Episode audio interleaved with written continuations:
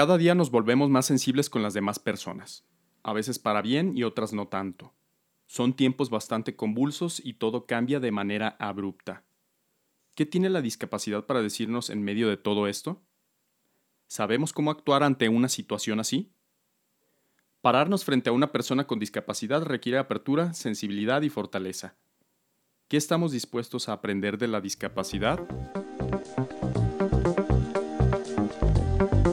Inquietamentes. Lo que somos y lo que falta por entendernos. Con Lalo Álvarez. Conoce más en inquietamentes.com.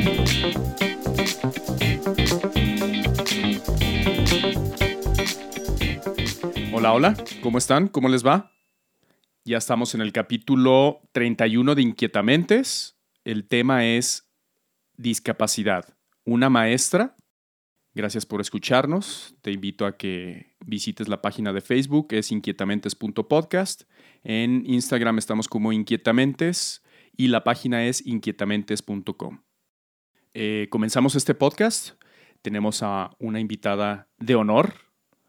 Eh, y como siempre lo hacemos en este podcast, pues ella se va, se va a presentar sola. ¿Quién eres? Hola, yo soy Karina Oliveros. Y bueno, pensando en la pregunta quién soy y de acuerdo al tema que vamos a hablar, me gustaría tal cual hablar de que pues soy un ser humano. No, este eso es lo que yo soy. Y bueno, soy mujer, tengo 38 años, soy ah, madre de dos niños, estoy casada y bueno, aquí muy contenta de, de estar de invitada en este programa. Bienvenida también cuéntanos, ¿a qué te dedicas? Bien, me dedico a, en este momento, a trabajar con personas con discapacidad este, y también en un programa de atención a adultos mayores o personas mayores. Soy psicóloga, tengo una maestría en educación, un diplomado en discapacidad intelectual y síndrome de Down, otro diplomado en educación especial y tengo también una capacitación, bueno, certificación en neurodesarrollo. Cuéntame un poquito más qué, qué significa eso de la educación especial, este, tu diplomado de, de las personas con discapacidad. Algo así me dijiste, cuéntame un poquito más, así como para ir entrando al tema. Bien, pues yo estudié psicología eh, como carrera. Cuando egresé era difícil decidir a qué me iba a dedicar, en específico de la psicología. Mm, yo creo que la vida nos va llevando a enfocarnos en diferentes cosas, ¿no? Lo primero fue estudiar la maestría en educación y, bueno, trabajar como docente. Me gusta mucho dar clases. Y después eh, tuve un, tengo un niño con síndrome de Down, él tiene ahorita cuatro años y medio. Cuando él nace y todo lo que conlleva recibir a, a Bruno con, con esta condición genética, me lleva a decidir enfocarme un poco más en estos temas de la discapacidad. Lo primero es que estudié el diplomado en discapacidad intelectual y síndrome de Down. Es un diplomado que, que lo tomé en Monterrey.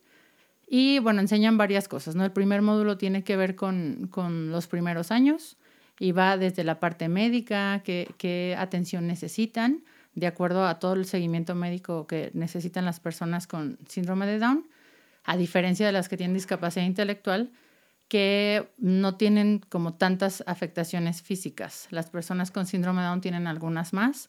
Por ejemplo, no sé, uno de cada dos nace con algún tipo de, cardiopatía. A veces son severas, a veces son muy sencillas, ¿no? O sea, eso es como variable. Y bueno, otros chequeos médicos, ¿no? Hay que checar la tiroides, hay que revisar también los oídos, los ojos, algunos órganos, que son como el parte médico del seguimiento de las personas con síndrome de Down. Ahí también vimos cómo aprenden, cómo estimularlos, la importancia de un programa de, neurodesarrollo y también este, algunas cosas ya en, el módulo 2 y el 3 de adolescentes y adultos, ¿no? Ya hablar de aspectos laborales, eh, la inclusión, la escuela, el trabajo, todo. Entonces, eso en el diplomado que tomé en Monterrey. En el de educación especial venía un poquito más este, mixto en relación a, las situaciones que veíamos, porque no era solamente discapacidad, también había situaciones con niños con problemas de aprendizaje, ¿no? Déficit de atención, También hablábamos de personas autistas que, perdón, con autismo, que este, cómo aprenden, ¿sí? ¿Qué, técnicas les funcionan y veíamos ese tipo de cosas, cómo un niño puede eh, integrarse a una escuela. Digo integrarse porque algunas escuelas es lo único que hacen, ¿no? Integrarlos, ¿no? Como forman parte del grupo y ahí están. Y lo que se busca es incluirlos, que también aprendan, no nada más tenerlos ahí. Entonces, todo ese proceso escolar se va viendo a cómo le vamos a ayudar a la escuela a que reciba a estos chicos que tienen alguna condición de discapacidad y puedan aprender. Órale, bastante interesante. Ahí me dejaste pensando con un término, o sea, es integrar e incluir, como que sí hay una diferencia, ¿no? Sí, realmente integrar es, alguien puede estar ahí como medio formando parte de un grupo, ¿no? Este, está sentado el niño o la niña con su grupo, igual que todos los otros alumnos, que hablamos como de chicos regulares, que no tienen alguna condición. Y la inclusión tiene que ver con de veras incluirlos en todas las actividades, ¿sí? Respetando quiénes son y su forma de aprender. Que esto, más allá de, de pensarlo en personas con discapacidad, estar frente a un grupo y dar clases implica incluir a todo mi grupo. Y todo ese grupo lo que va a hacer es que yo como maestra o como maestro pueda ver las necesidades de todos mis alumnos. ¿Sí? Tal vez aquel chiquillo no tiene ninguna situación de alguna condición de discapacidad ni problemas de aprendizaje, pero resulta que cada dos horas se levanta de su asiento y, y pide permiso para ir al baño y a veces no es ir al baño, sino que quiere levantarse. Y entonces yo conozco esa necesidad de mi alumno de que necesita estar de pie un ratito para luego continuar con la atención. Y se lo permito, porque si yo ah, obligo a mi alumno a estar sentado y a no, a no poder eh, ponerse de pie cuando lo requiere, no va a tomar atención el resto de la clase. Y yo voy a estar ahí con, con, tratando de pararlo y pararlo y pararlo, de no, de no estar de pie. Y él lo que va a hacer es desconectarse totalmente porque va a estar totalmente pensando en la necesidad de estar de pie.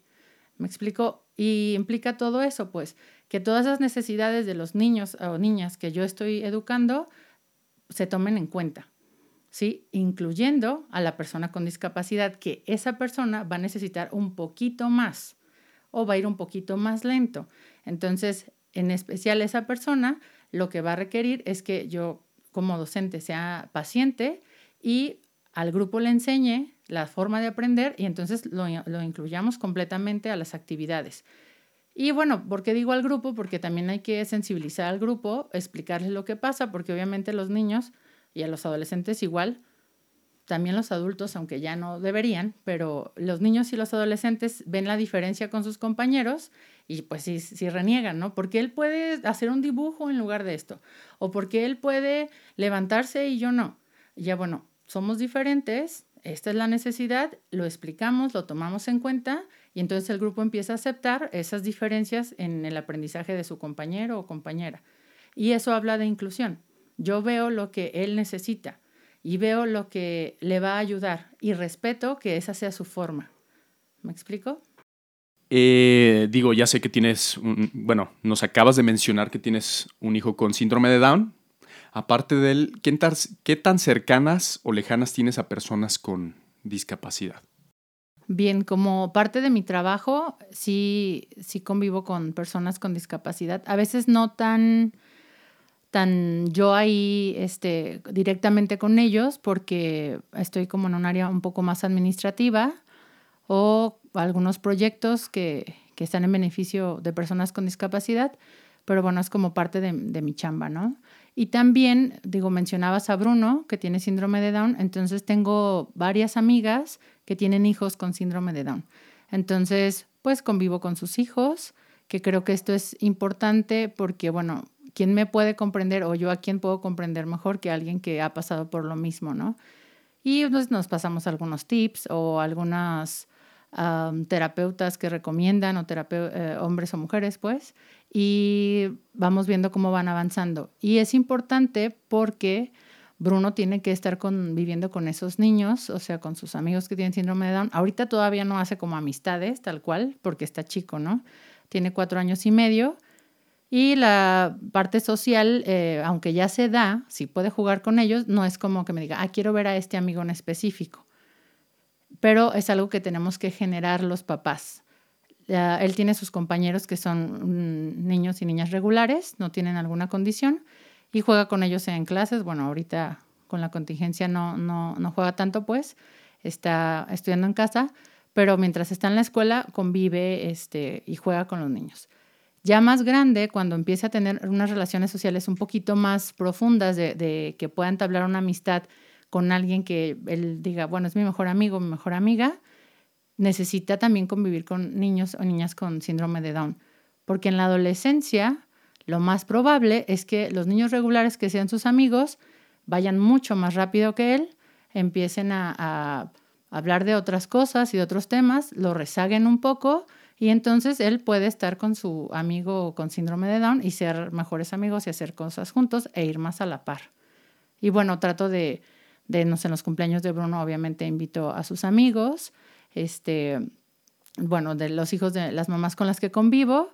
Y pues bueno, tengo un tío con discapacidad motora y un poco de, discapacidad intelectual, ¿no? Digo un poco porque no tiene un diagnóstico tan, pues tan analizado, es más bien como la situación de, de cómo fue creciendo y la etapa que le tocó vivir, la etapa histórica, ¿no? Y bueno, tengo un primo también con discapacidad motora, este, Mm, tuve un alumno con autismo, también que, que fue muy interesante acompañarlo en, en, su proceso de aprendizaje en secundaria. Y bueno, gente, gente que está todos los días en la cotidiano de la vida, ¿no? Wow. ¿Es correcto el término persona con discapacidad? O sea, porque veo que, que lo mencionas, ¿no? Persona con discapacidad, o sea, no está bien dicho decir persona discapacitada. A ver, explícame un poquito, ¿no? Sí, claro. Fíjate que eso es como varias cosas que se han movido en relación a la terminología. Porque, bueno, lo que más se busca es poder llegar a, una manera de nombrar la discapacidad que implique mucho respeto. ¿no? Bueno, ya México sí firmó la Convención de Derechos Humanos de las Personas con Discapacidad y ahí viene un poco este, estos términos. En algún tiempo se dijo personas con capacidades diferentes, que todavía hay personas que usan eso, ese término. Y está mal porque todas las personas tenemos eh, capacidades diferentes, todas, ¿no? Y bueno, el término discapacitado también porque está diciendo solamente no tiene capacidad de nada, o sea, es una persona sin capacidad. Y no sé, o sea, ya yéndonos a, a una situación extrema de alguien que ya está en un estado vegetal, pues mínimo tiene la capacidad de respirar, ¿no? Si tiene respirador, bueno, tal vez su corazón late. Hay una capacidad ahí de vida todavía en el corazón. Realmente las personas que tenemos vida no, no estamos discapacitados, nadie. Y se usa el término persona con, porque la discapacidad no define a la persona, es una persona.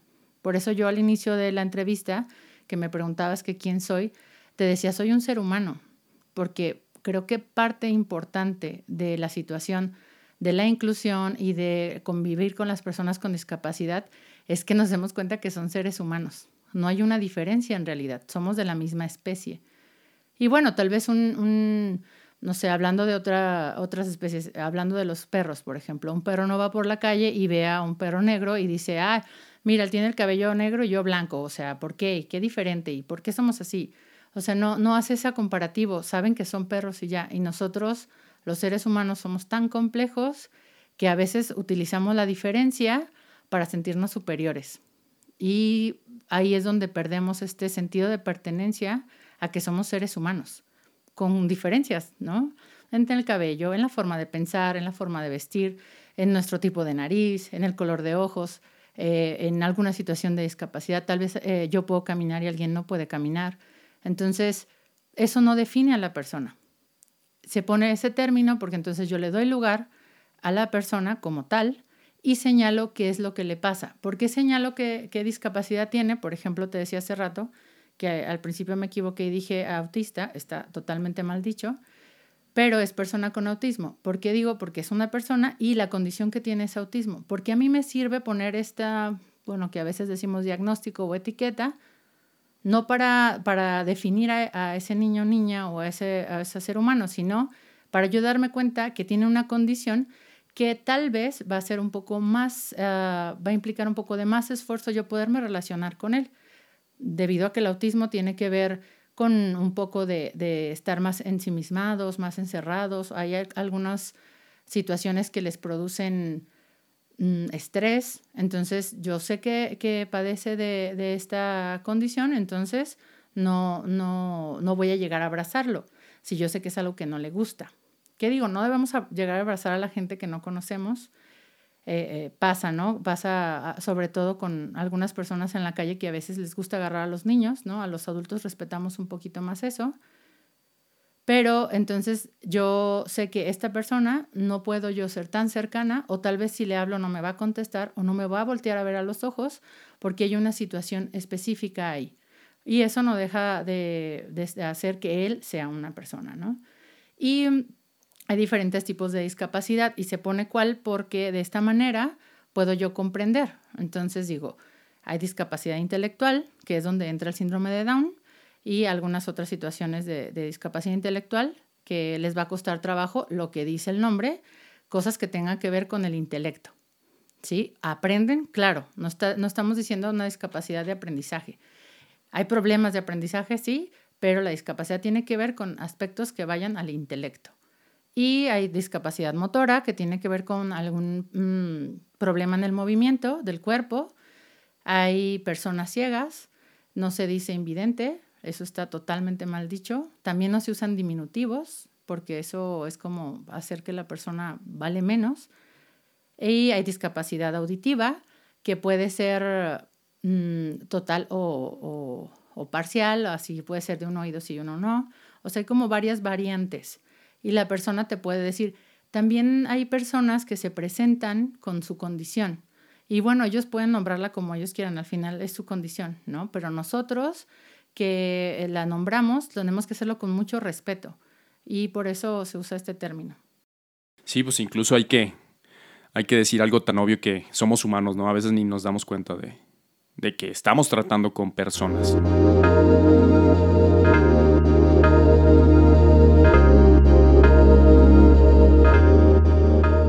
¿Cómo es la mejor manera de abordar a una persona con una discapacidad? Digo, sé que está muy, muy general, pero digo, a lo mejor ya, ya haremos un podcast con, con discapacidad más específica, pero así en general, ¿cómo es la mejor manera de acercarnos a una persona con discapacidad?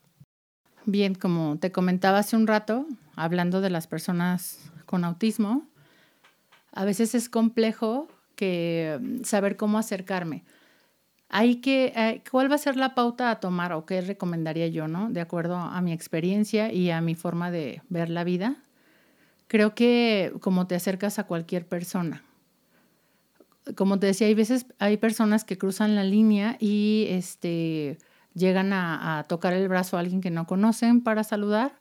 Y bueno, la reacción de la persona que tocas del brazo o algo así, que no te conoce, puede ser diferente.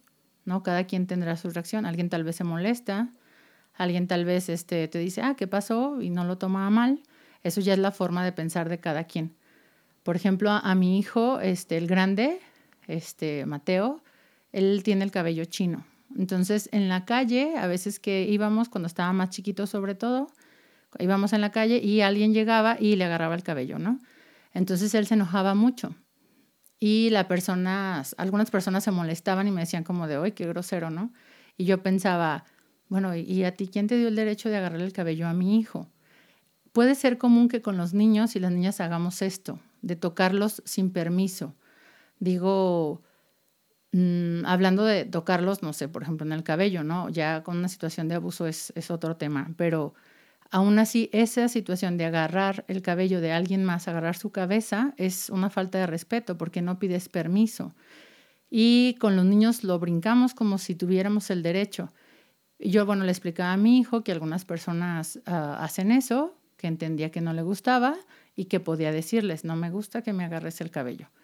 ¿No? Entonces él aprendió y se ponía las manos, o ya cuando medio veía que una persona se iba a acercar, ya se iba de lado así como de, esquivando que le agarraran su cabello. Entonces no tenemos derecho a estar acercándonos a las personas así. Pero también tenemos eh, el derecho de querer conocer a alguien y si la otra persona está dispuesta a conocernos, pues acercarnos y platicar. ¿Qué pasa con las personas con discapacidad? Depende del tipo de discapacidad. Cuando es muy evidente, Digo cuando es muy evidente porque hay personas que tienen alguna discapacidad intelectual que no se nota. Entonces, cuando es evidente en general en la calle, va uno caminando y ven, ven a la, a, a la persona en silla de ruedas, ¿no? O si a alguien le falta alguna mano o una pierna. O por ejemplo a mi hijo Bruno, hay, hay personas que perciben que tiene síndrome de Down por sus ojitos rasgados y, y entonces se le pueden quedar viendo. Los adultos ven y, bueno, retiran la vista y siguen. Los niños sí ven más, ¿no? Entonces, a veces me ha tocado papás que regañan a sus hijos de, ay, déjalo, es que está malito, ¿no? O, ah, vente para acá, este, a él le cuesta trabajo. Ya algunos lo hacen con el desconocimiento, pero con respeto, digamos, en lo más que pueden. Y hay gente con más este, estigmas de si se contagia y cosas mm, un tanto desubicadas de, de, lo que están diciendo, ¿no? Yo creo que es cuestión de, pues, generar más cultura e informar. Entonces, cuando esto pasa, yo he invitado a las personas a que pregunten, porque la curiosidad y voltear y ver es algo que lo hacemos con naturalidad. Digo, todos nos quejamos de que cuando hay tráfico por un accidente se paren a ver, pero lo, seguimos haciendo porque es algo natural, como de, ay, ¿qué pasó? ¿No? Entonces ven a Bruno o ven a alguien con alguna situación y se les quedan viendo. Entonces lo mejor sería, si te quieres acercar, preguntar, así hola, ¿no? Y, este, y ver si te contesta. Por ejemplo, si tú ahorita vieras a Bruno, que, que te digo que tiene cuatro años y medio, dice algunas cosas, probablemente si le caigas bien, te sonría, ¿no? No es como un deber sonreírle a la gente y menos si no la conocemos, pero te sonría o te diga alguna boruca o te diga tal vez hola, que si es una palabra que, que puede decir, o te dice hola con la mano. Entonces, si yo ya le dije hola al niño o a la niña y me responde, entonces puedo seguir la plática. Pero si yo me acerco y digo hola y no me responde, una es como no, no ofenderme, porque no sé bien por qué no me responde, puede ser que, no, que todavía no habla, puede ser que, como te decía, eh, si tiene una situación de autismo o simplemente en ese momento no quiere, no lo haga y entonces no ofenderme porque no es personal, sino es pues decirle, ah, no tienes ganas de hablar ahorita, está bien, lo respeto. Y ya, y si tengo una duda o quiero preguntar algo, puedo preguntar a la persona que lo acompaña. Sí, entonces yo creo que es de acercarse a, preguntar o acercarse a, a, ver si me dice algo la persona o si quiere compartir conmigo, como con todos los seres humanos, y dejar de juzgar. Porque entonces no digo, ay, mira, es que está malito, o ah, es que no, no sabe, no, no habla nada, vente. Sino es, bueno, me pregunto, ¿qué tiene? Ah, bueno, tiene esto y yo con gusto, no sé si me pasa, les platico. ¿no? Tal vez habrá una persona que diga, no me gusta ni que me hablen, ni que se me acerquen, y respeto que no quiere. Entonces me acerco como todas las personas, como todos, a preguntar, a tratar de socializar y a respetar la respuesta que me da.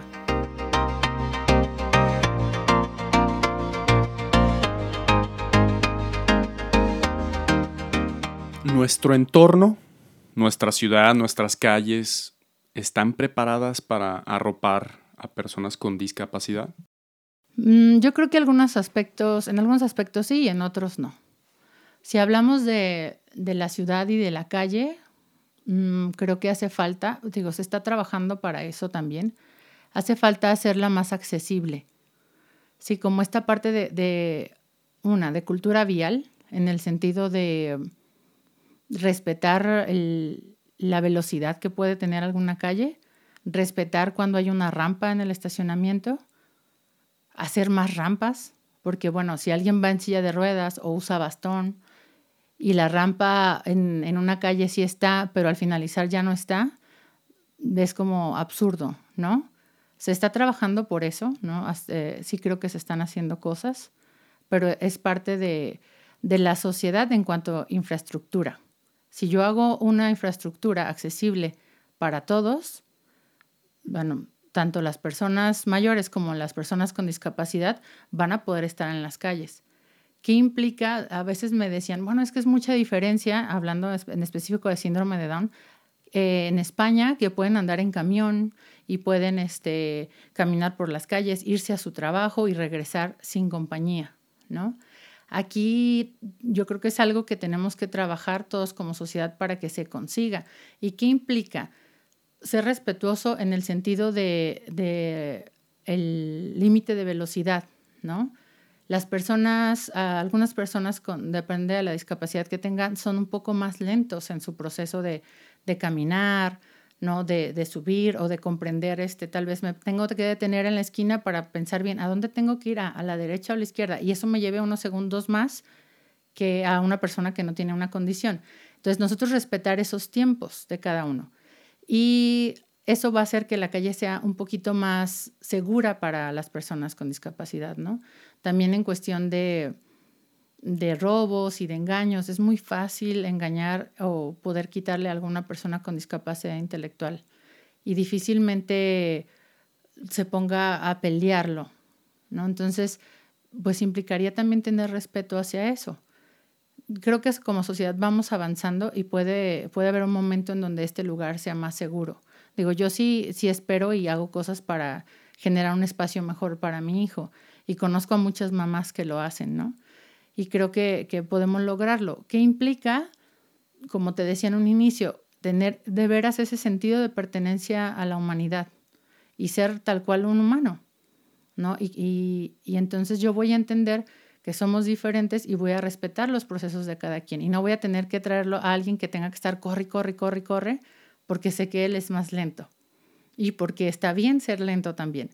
Entonces, como sociedad nos falta eso, como sentarnos a reconocernos como seres humanos, a reconocer la diferencia, a entender que si, por ejemplo, yo soy, no sé, maestra de, de ballet, ¿no? Y entonces está, está mi grupo de, de, niños y niñas estudiando ballet y llegan y me traen a un chiquito o una chiquita con discapacidad intelectual, síndrome de Down, y entonces yo lo recibo porque pues lo mejor sería eso, ¿no? No, no poner esa barrera, yo lo recibo y no tengo la menor idea de cómo aprende. Entonces, ¿qué hago? Pregunto, estudio, leo, investigo. ¿Quién me puede dar toda esa información? Seguramente la mamá o el papá, ¿quién lo lleva? ¿Por qué? Porque los cuidadores en general nos metemos a investigar del tema. Y entonces yo aprendo de eso y voy haciendo mejor la sociedad, porque voy estudiando y entendiendo lo que la persona necesita. Y cada, cada que nos toca convivir con una persona con discapacidad, conocer del tema va a ayudar a que la sociedad sea mejor, porque ellos están y tienen derecho a estar. Entonces, a mí me toca recibir lo que, lo que venga y enseñar a los demás, enseñar a mi grupo, ¿no? Volviendo al ejemplo del ballet, le, le explico a los niños y niñas que están ahí eh, qué pasa con su compañero o compañera, este, cómo vamos a ayudarle, qué vamos a generar.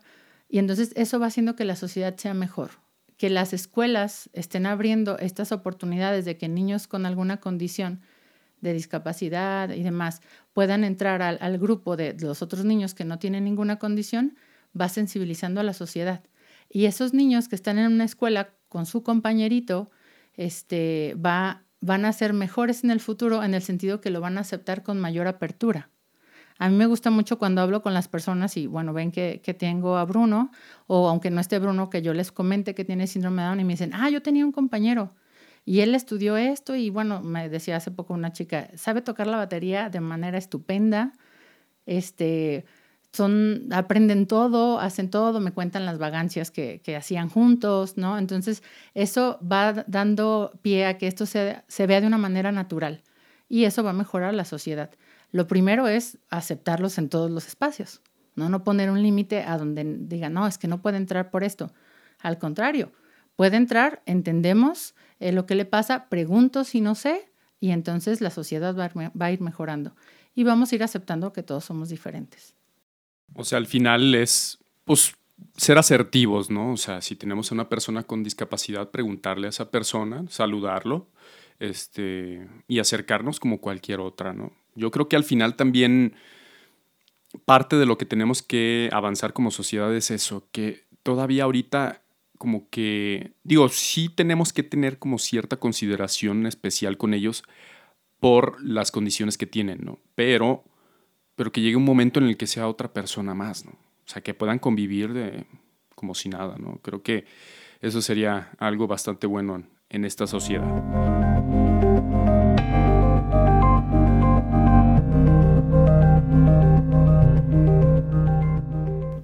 ¿Qué tal? Interesante, ¿no? Espera para la próxima semana la segunda parte de este capítulo. Discapacidad. ¿Una maestra? Gracias por escuchar Inquietamentes. Te invito a que visites la página, es www.inquietamentes.com. En Facebook estamos como inquietamentes.podcast e Instagram estamos como inquietamentes. Frase. La discapacidad limita al ser humano abriéndole un nuevo universo de posibilidades. Ítalo Violo. Y en el próximo podcast. En el próximo capítulo hablaremos de la segunda parte de Discapacidad, una maestra. Si te gustó este podcast, compártelo. Mantente al día siguiendo nuestras redes sociales y más en inquietamentes.com.